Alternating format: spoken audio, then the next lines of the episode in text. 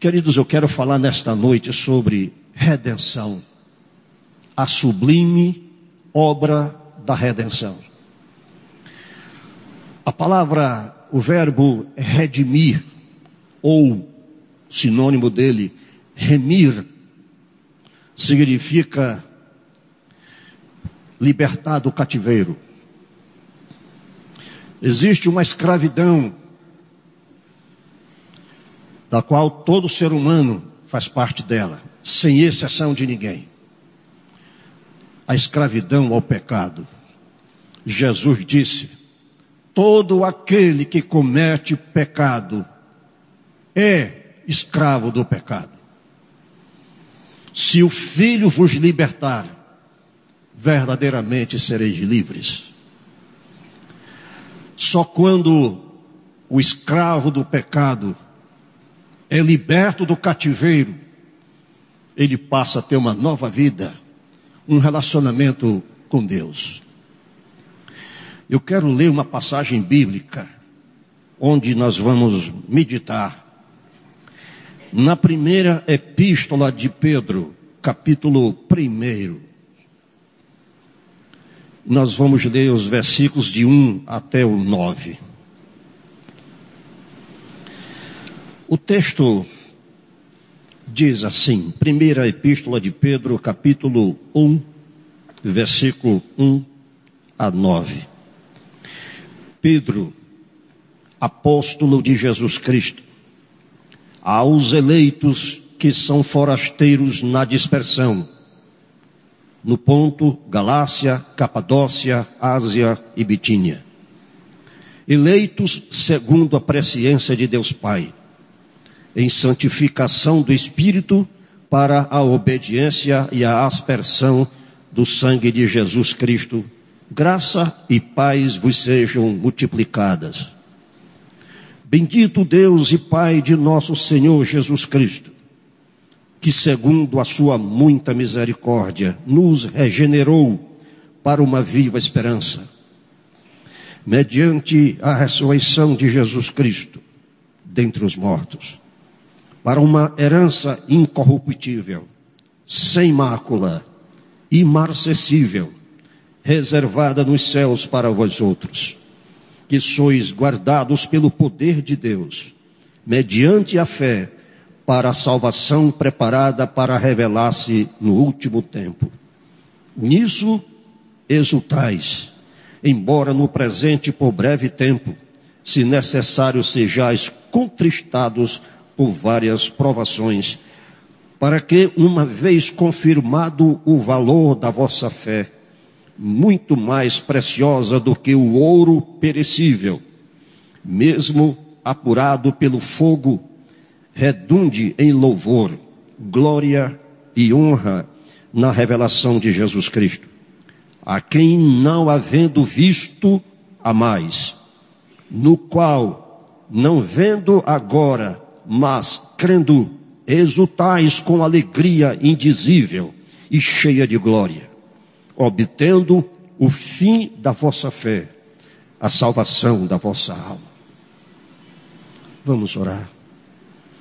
Deus bendito, esse é um momento significativo deste culto. Concede, portanto, que a tua palavra que foi lida, ela seja interpretada que a ação do teu espírito se manifeste no coração de cada um de nós, nos trazendo luz de entendimento. A mim que falo contigo, concede, portanto, que seja instrumento, que as palavras sejam do Senhor e que de humano aqui apenas seja a voz.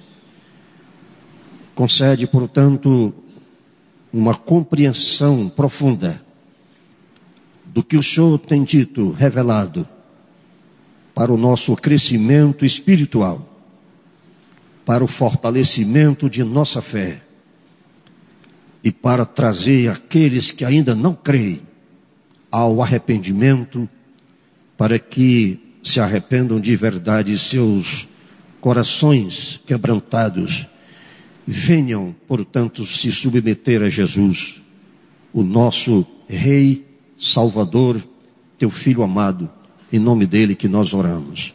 Amém. Uma grande tragédia a que abate o homem, que é o pecado. O homem, ele tem um grande temor, do qual ele não consegue fugir, a morte. E há um terrível destino que o aguarda, do qual ele não pode fugir, o inferno. Portanto, quando nós falamos de redenção, nós estamos falando de libertação de escravos do pecado. Pecadores estão sentenciados à morte. E quando a Escritura fala de morte, ela descreve de três aspectos. A morte espiritual é aquela que Adão sofreu de imediato quando ele pecou, comendo da árvore do conhecimento do bem e do mal que Deus proibiu. Embora continuasse fisicamente, biologicamente vivo, ele já estava espiritualmente morto morte espiritual. Na sequência, essa é a primeira. A segunda morte, como consequência do pecado, é a morte física.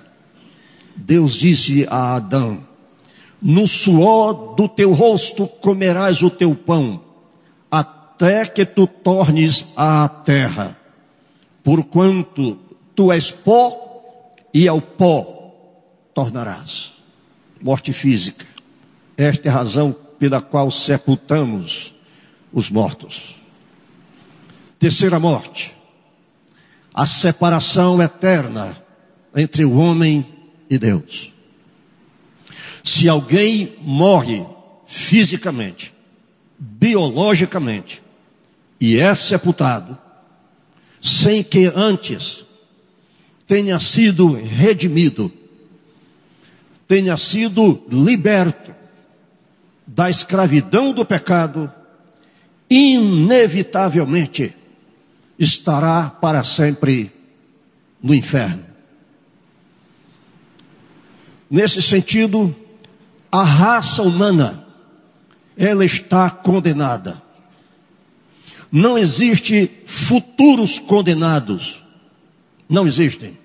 O que existe é que todos já estão julgados. Jesus disse para Nicodemos: O que nele crê não é julgado no Filho de Deus. O que crê no Filho de Deus não é julgado. Mas aquele que não crê já está julgado. O destino humano não é uma escolha do homem é uma determinação soberana de Deus como supremo juiz, legislador e juiz da humanidade. Portanto, essa grande tragédia abate o homem, o pecado.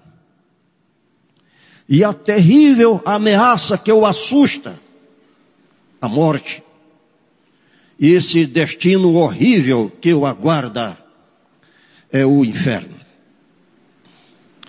Portanto, queridos, o que nós podemos então é, ver aqui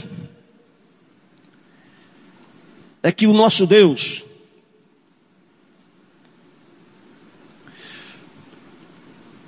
providenciou para a raça caída uma solução. E portanto, esta solução consiste, portanto, em escolher alguns dentre os caídos. Paulo chama de eleitos de Deus. Pedro também os chama de eleitos de Deus. Uma escolha cujo sujeito é Deus e não o homem. Se você está aqui e é um crente em Jesus, não se arrogue, não tenha nenhum sentimento, não saia da sua boca que eu escolhi, eu sou livre. Não, ninguém é livre. Não há pecador livre. O livre-arbítrio foi tirado de Adão quando ele pecou.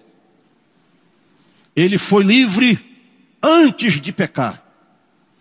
O livre-arbítrio só é restaurado quando o homem pecador, escravo do pecado, ele é liberto por Jesus. Sua vontade agora é livre, não estando mais sujeito à escravidão de Satanás. Eu quero ler uma passagem bíblica para você entender melhor do que eu estou falando. Em Efésios capítulo 2, versículo 1 em diante, ele diz: Ele vos deu vida, Ele é Deus, Deus Pai. Deus, Ele vos deu vida, estando vós mortos. Essa era a condição original, minha e a sua. Nos vossos delitos e pecados nos quais andastes outrora, agora não mais, mas outrora sim, eu e você, andávamos no cativeiro do pecado. Segundo o curso deste mundo, nós estávamos, portanto, seguindo a ordem do mundo rebelde contra Deus. Esta ordem este sistema de valores antagônicos aos valores do reino de Deus, Paulo chama de curso deste mundo, segundo o príncipe da potestade do ar, Satanás. É ele quem dita a ordem do mundo atual. O mundo jaz no maligno. É isso que a escritura diz. Portanto, só existem dois tipos de pessoas os libertos do cativeiro e o restante escravo. Dentre esses escravos, Deus fez uma seleção. Ele escolheu soberanamente e trouxe para a igreja, formou a igreja. E é isso que Pedro diz, que nós somos os eleitos de Deus. No capítulo 2 da mesma epístola de Pedro, no versículo 9, ele volta a esse tema e afirma: vós, os crentes que formam a igreja de Jesus, vós, porém, sois raça eleita, raça, uma nova humanidade, um novo homem. A ideia de raça é uma nova geração, a geração eleita, o povo que Deus gerou, nascido do Espírito Portanto, esses são os regenerados de Deus, os eleitos de Deus, que Deus os constituiu em um sacerdócio régio. Nós somos, portanto, sacerdotes de Deus. Não mais pertencemos à ordem do mundo atual. O mundo atual é hostil a Deus. O mundo não cristão odeia a Deus, odeia a Cristo, odeia a igreja. E é por isso que nós somos aqueles que Jesus, referindo-se a nós em oração a Deus, ele disse: Eles não são do mundo, como também eu não sou. Não peço que os tires do mundo, mas que os guardes do maligno. Em outras palavras, o maligno reina no mundo atual. A igreja é a comunidade do reino, é a embaixada de Cristo na terra. É por isso que Paulo diz que nós, como embaixadores de Cristo, nós temos o ministério da reconciliação e dizemos ao mundo hostil a Deus: reconciliai-vos com Deus. Deus estava em Cristo, reconciliando o mundo consigo mesmo. E ele nos deu o ministério e a palavra da reconciliação. Por isso somos embaixadores de Cristo. Embaixador é porta-voz oficial do governo de um país em um país estrangeiro. O país, o mundo estrangeiro, nós somos peregrinos nele. Nossa pátria está nos céus. Estamos peregrinando em terra alheia em terra hostil, que odeia, que está em trevas e somos os faróis de Deus, luz do mundo e sal da terra. É isso que nós somos. Se alguém ainda não é um crente a Jesus, está em trevas, é escravo do pecado, está sob o domínio de Satanás é hostil a Deus, indiferente para com Deus. Alguns se infiltraram na igreja, não tem nenhum envolvimento com ela, conhece estas verdades, mas não faz sentido na sua vida. Vão ao culto, mas não adoram. Ouvem a palavra de Deus, mas não praticam. As escrituras estão longe das suas mãos no dia a dia, o trabalho, o salário, o prazer, são as prioridades. Trocaram a ética pela estética. Buscam a beleza pessoal. Querem desfrutar do bom e do melhor. Fazer sucesso na terra buscam com prioridade as riquezas deste mundo. Elas, elas têm aquilo que Caio Fábio disse, a síndrome de Lúcifer. Querem ser estrela, como disse Lúcifer. Erguerei o meu trono acima das estrelas de Deus.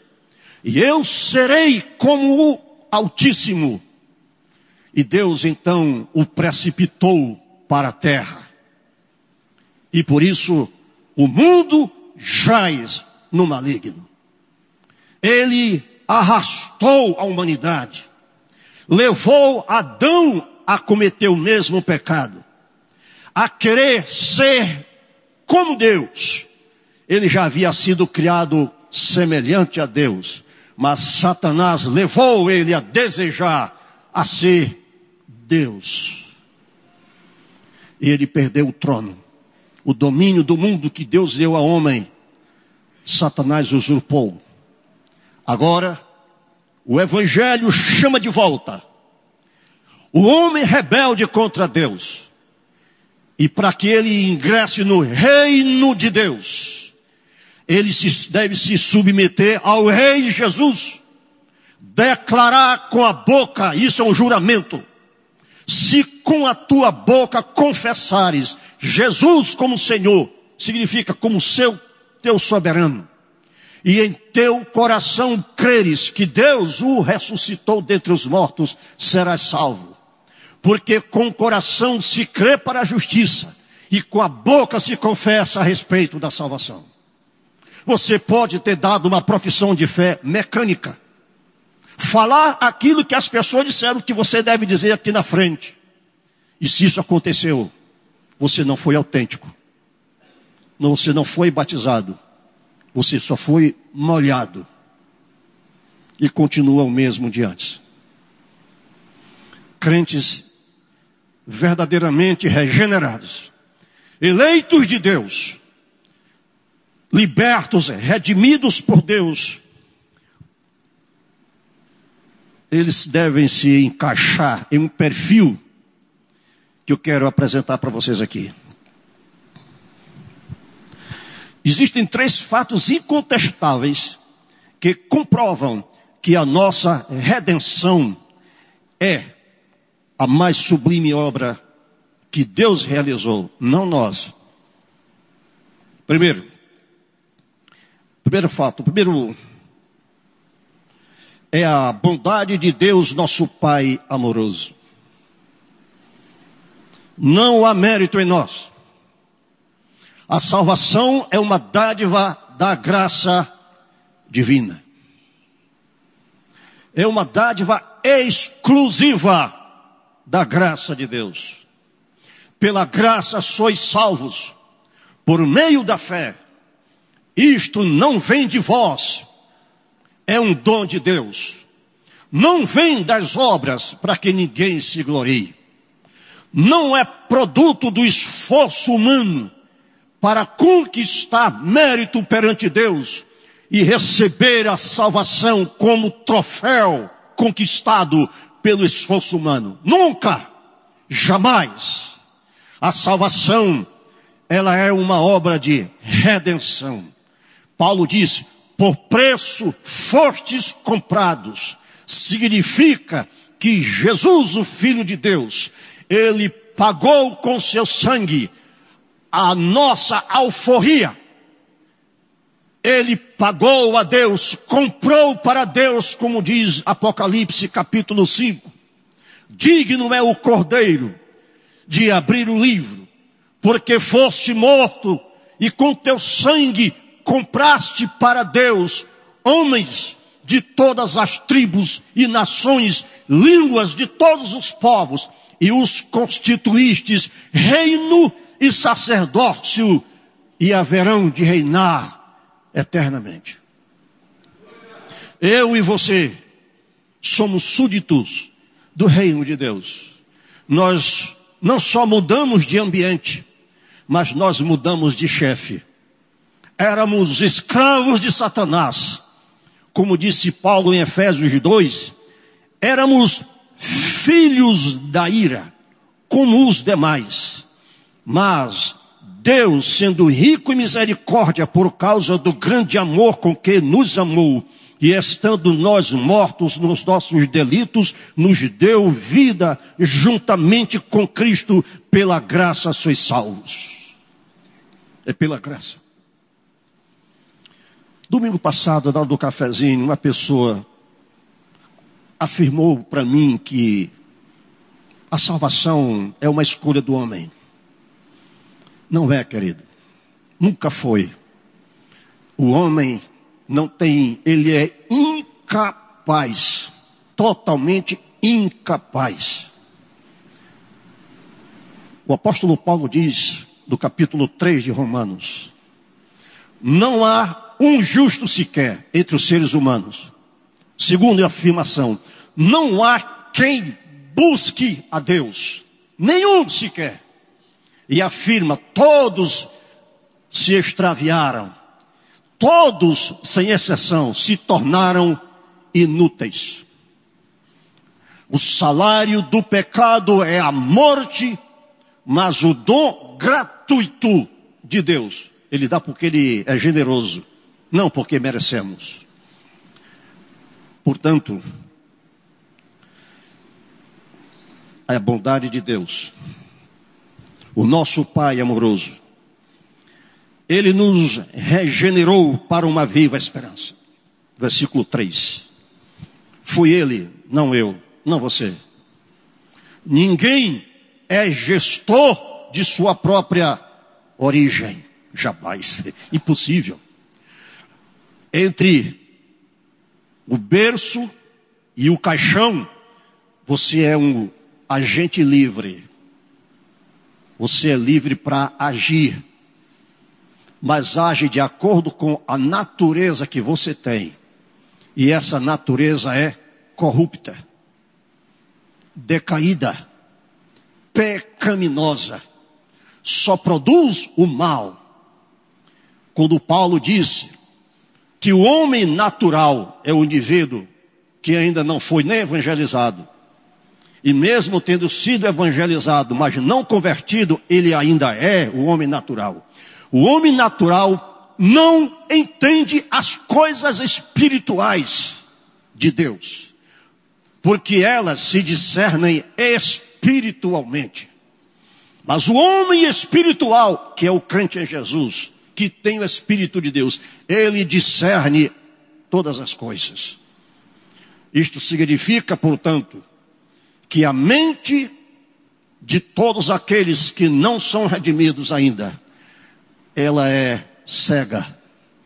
Em segunda carta de Paulo aos Coríntios, capítulo 4, versículo 4, ele disse: O Deus deste século cegou o entendimento dos incrédulos, para que sobre eles não brilhe a luz do evangelho da glória de Cristo. O diabo sabe que se a, o evangelho chegar na mente de um pecador, o Espírito de Deus remover o véu da incredulidade, o Espírito de Deus vai infundir, infundir fé. A mente e o coração agora livre do bloqueio que impede entender o Evangelho, ele agora tem convicção de pecado. Jesus disse que quando o Espírito Santo viesse, ele vos guiará toda a verdade, vos fará lembrar daquilo que eu já vos tenho dito. Ele convencerá o mundo do pecado, da justiça e do juízo. Quando o Evangelho é pregado e as palavras ditas pelo pregador vêm das sagradas escrituras, fluem da revelação de Deus. O Espírito Santo se apropria destas palavras, comunica a verdade da salvação, remove o véu da incredulidade, para que o ouvinte tenha discernimento, e ele então agora sua liberdade é restaurada para ele crer. E ele é convicto de que um, um pecador perdido, condenado segundo a justiça de Deus, e que somente há uma esperança para ele: a regeneração. Então ele vem voluntariamente, ele vem convencido, a vontade é movida pelo Espírito Santo, e assim ele é selado com o Espírito de Deus e se torna um escolhido de Deus. Esse é o eleito, regenerado. Portanto, Deus é o autor competente da nossa regeneração. Mais do que isso, Ele é o guardião supremo de nossa herança celeste. No versículo 4, ele diz que a nossa regeneração, que a nossa redenção tem um propósito. Ele diz o versículo 4, para, para é propósito, finalidade, para uma herança incorruptível, sem mácula no versículo 3 ele diz que nos regenerou para uma viva esperança. Nos regenerou para uma herança incorruptível. Nós nos tornamos herdeiros de Deus e co-herdeiros com Cristo. O mundo criado por Deus, o universo que Deus enche, hoje, atualmente, é governado por um soberano que foi entronizado nos céus, que se chama Jesus, o Cristo. Ele disse: todo poder, não alguma autoridade, total, todo poder me foi dado nos céus, plural, a plenitude dos céus. Não existe um só céu. Paulo foi arrebatado até o terceiro céu. A Escritura afirma que o universo tem uma hierarquia. Nós só conhecemos a terra, mal. Mal conhecemos o chão onde nós pisamos dentro da nossa área, dentro da nossa cerca. Não conhecemos o universo. E o homem quer desvendar através da tecnologia.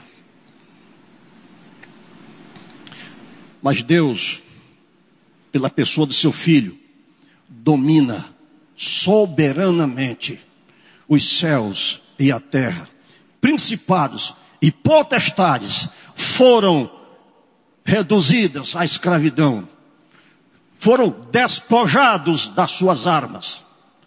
E agora há um chefe que domina, e ele é o cabeça da igreja.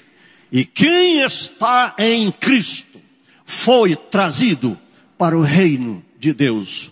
Como disse Paulo em Colossenses, ele vos libertou do império das trevas e vos, nos transportou para o reino do seu Filho amado, no qual temos a redenção pelo seu sangue. Significa que fomos comprados pelo preço do sangue de Jesus Cristo. Não pertencemos ao mundo. Nosso chefe é Jesus Cristo. E se alguém não gosta disso, não é convertido. Você pode considerar que o pregador seja radical. Se é assim, Deus é radical, Jesus é radical, e ou você concorda com ele, ou então fica de fora.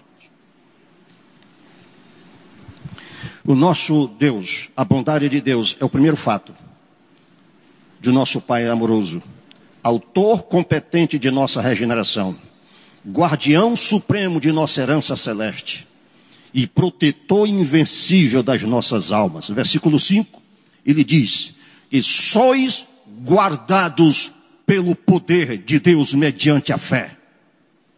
E guardados para quê? Para a salvação preparada para revelar-se no último tempo.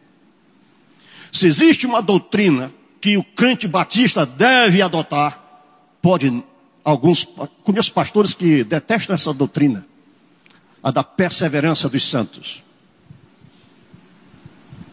Nenhum eleito de Deus pode ser roubado de volta. Das mãos do Pai, disse Jesus, ninguém pode arrebatar. O diabo acusa perante Deus quando nós pecamos aqui embaixo. Filhinhos, estas coisas eu vos escrevo para que não pequeis, disse João. Mas se alguém pecar, temos um advogado, o Filho de Deus, Jesus Cristo, o justo.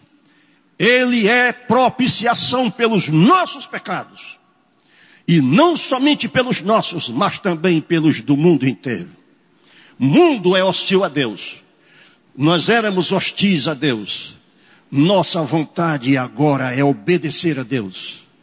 E nós fazemos isso prazerosamente. Ir ao culto é motivo de alegria. Louvar é prazer espiritual. É o crente verdadeiro, ele exulta no espírito. E ele vive em comunhão perpétua com o Senhor Jesus. Protegido, guardado e o maligno não lhe toca. Crente não fica possesso, sabia disso? Maldição não pega em crente, sabia disso? Quando uma pessoa já recebi maldição de crente, ele está morto hoje, eu estou vivo ainda. Ele me ameaçou de morte. Cabra, não faça moitinho na minha frente porque eu papoco fogo nos peitos. Ele disse que um dia que eu dirigisse de novo a palavra para ele, eu ia levar bala. Eu respondi para ele: Eu vou falar com você no dia que você me chamar. E quando você me chamar, eu virei. Mas eu não vou mais dirigir a palavra a você voluntariamente. Ele era tesoureiro de uma igreja e eu era missionário da Junta de Missões Nacionais. Uma igreja onde possessão demoníaca se manifestou. Aquele homem, ele ficou cego depois que eu saí de lá. Depois ficou paralítico e morreu numa cadeira de rodas. Mas nunca pediu perdão. Eu estou aqui para testemunhar de que no filho de Deus não se toca. O maligno não lhe toca. Nunca diga para um crente Jesus, vá se lascar, porque essa maldição volta para você.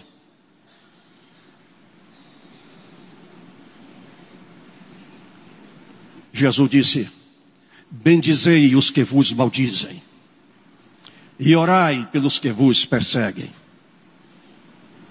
Ele diz isso para nos confortar. No mundo tereis aflições, mas tenha bom ânimo. Eu venci o mundo. Você não tem que ter medo de morte, medo de nada. Isso aí é coisa dos incrédulos. Você foi liberto. Se é que é crente em Jesus. Segundo fato, falei de três. O primeiro fato, que mostra, comprova a nossa redenção, é a bondade de Deus, nosso Pai amoroso. O segundo é o sacrifício de Jesus, nosso Supremo Redentor. Versos 6 a 8. Nisso exultais. Sabe o que é exultar? É transbordar de alegria. É aquilo que no mundo se chama explode coração. É aquilo que Galvão Bueno diz quando o time está jogando e aquela tensão de é gol ou não é gol. E há um risco de gol tão grande que não acontece. E ele diz: haja coração. O tempo não acabou. O time está ameaçado de perder. Há a esperança de ganhar. E o torcedor fica tenso. E chega a hora do gol. Aí ele explode. Sócrates disse que o conceito que ele deu de gol, gol é um orgasmo do torcedor. O mundo vive em função do orgasmo, do prazer carnal. O crente em Jesus Cristo, ele preserva a sua integridade. Ele luta contra as suas inclinações para o mal. Ele ora quando é tentado. E a Escritura diz que Deus abre porta para fuga quando o crente, o crente ele é tentado, como José do Egito. Você já deve ter passado por essa experiência. Não somente eu, pastores, alguns jovens. Não é fácil casar virgem. Eu me casei com 27 anos de idade. Virgem completo. E não conheço, não tenho, não tive intimidade com nenhuma mulher, a não ser a minha.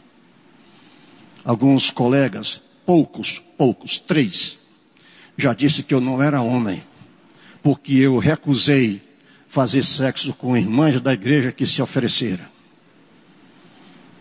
O verdadeiro crente, ele supera isso. Porque quem guarda é Deus. Ele é guardado pelo poder de Deus. Ele é guardado porque uma obra feita por Jesus não pode ser anulada. Deus não vai invalidar o sacrifício que Jesus realizou por nós. Ele é a razão de nossa presente alegria. Nisso exultai. Ele é a razão de nossa glória futura, do verso 7. Para que uma vez confirmado o valor da vossa fé, muito mais preciosa do que o ouro perecível, mesmo apurado por fogo, redunde em louvor, glória e honra na revelação de Jesus Cristo. Não é fácil. Não é impossível.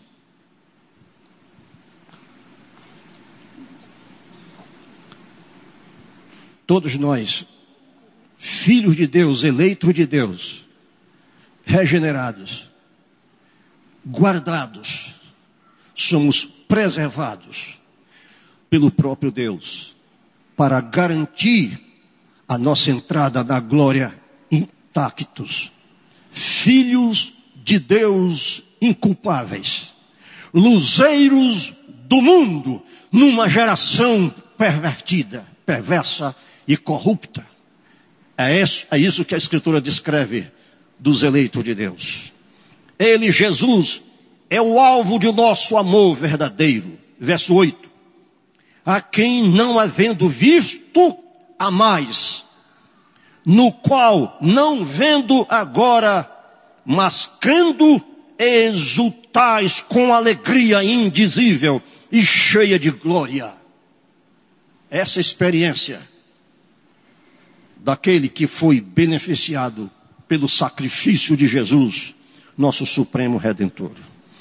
Terceiro e último fato que comprova a nossa redenção é a fé triunfante dos crentes que perseveram.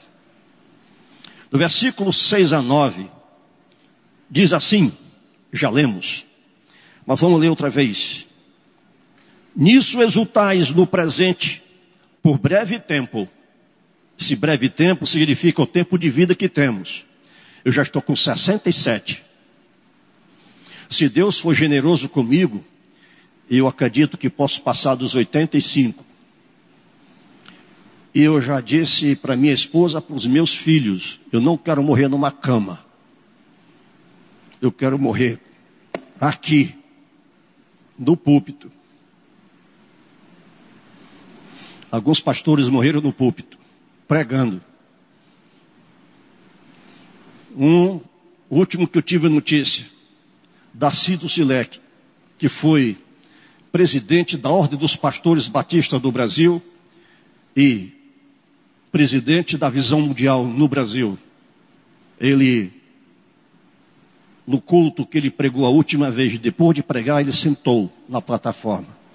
Depois, no encerramento do culto, disseram: Pastor, pastor, está na hora de a bênção apostólica. Já tinha partido, estava só o corpo sentado. Ninguém viu. É assim. Pastor Capitolino, ele disse que havia uma senhora, eu não sei se parente dele, uma pessoa assim da igreja, primeira igreja batista. Os mais antigos, a irmã Clarice pode refrescar a minha memória. Eu não sei o nome dela, mas ela, antes de falecer, ela disse para a família, no dia X, dia tal, marcou a data e a hora, às nove da manhã, o Senhor vai me levar, Ele já me revelou. No dia e a hora marcada, a família estava reunida. E ela disse: Vamos fazer o culto. Era o culto fúnebre. E ela dirigiu o próprio culto. Escolheu hinos cantou esses hinos com a família.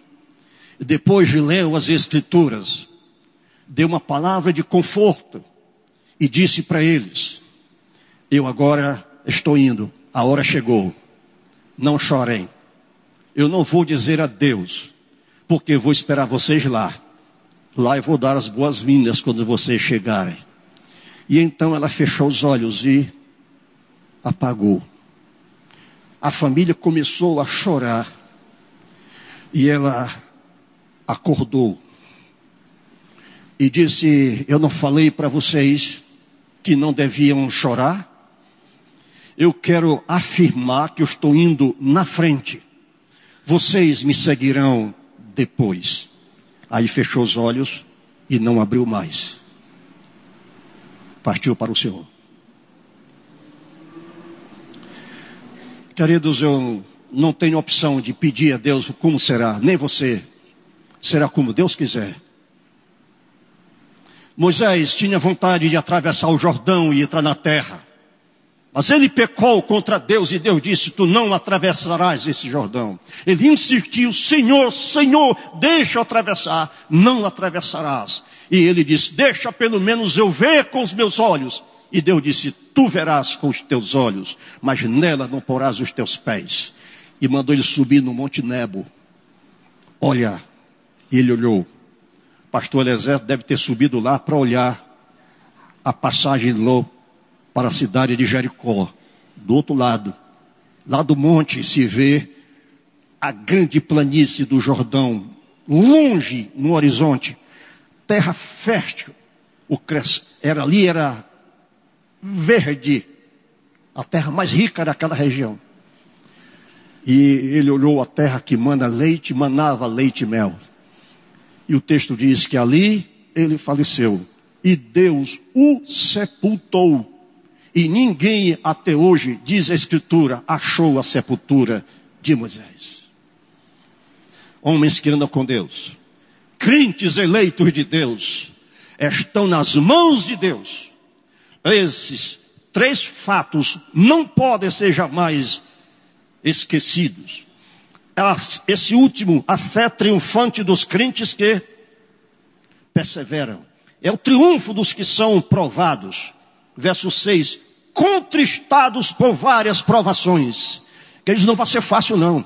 Você vai derramar lágrimas, vai sofrer injustiças, vai sofrer ódio da família, você vai passar por perseguições, mas você perseverará, porque o poder de Deus é maior para garantir sua segurança.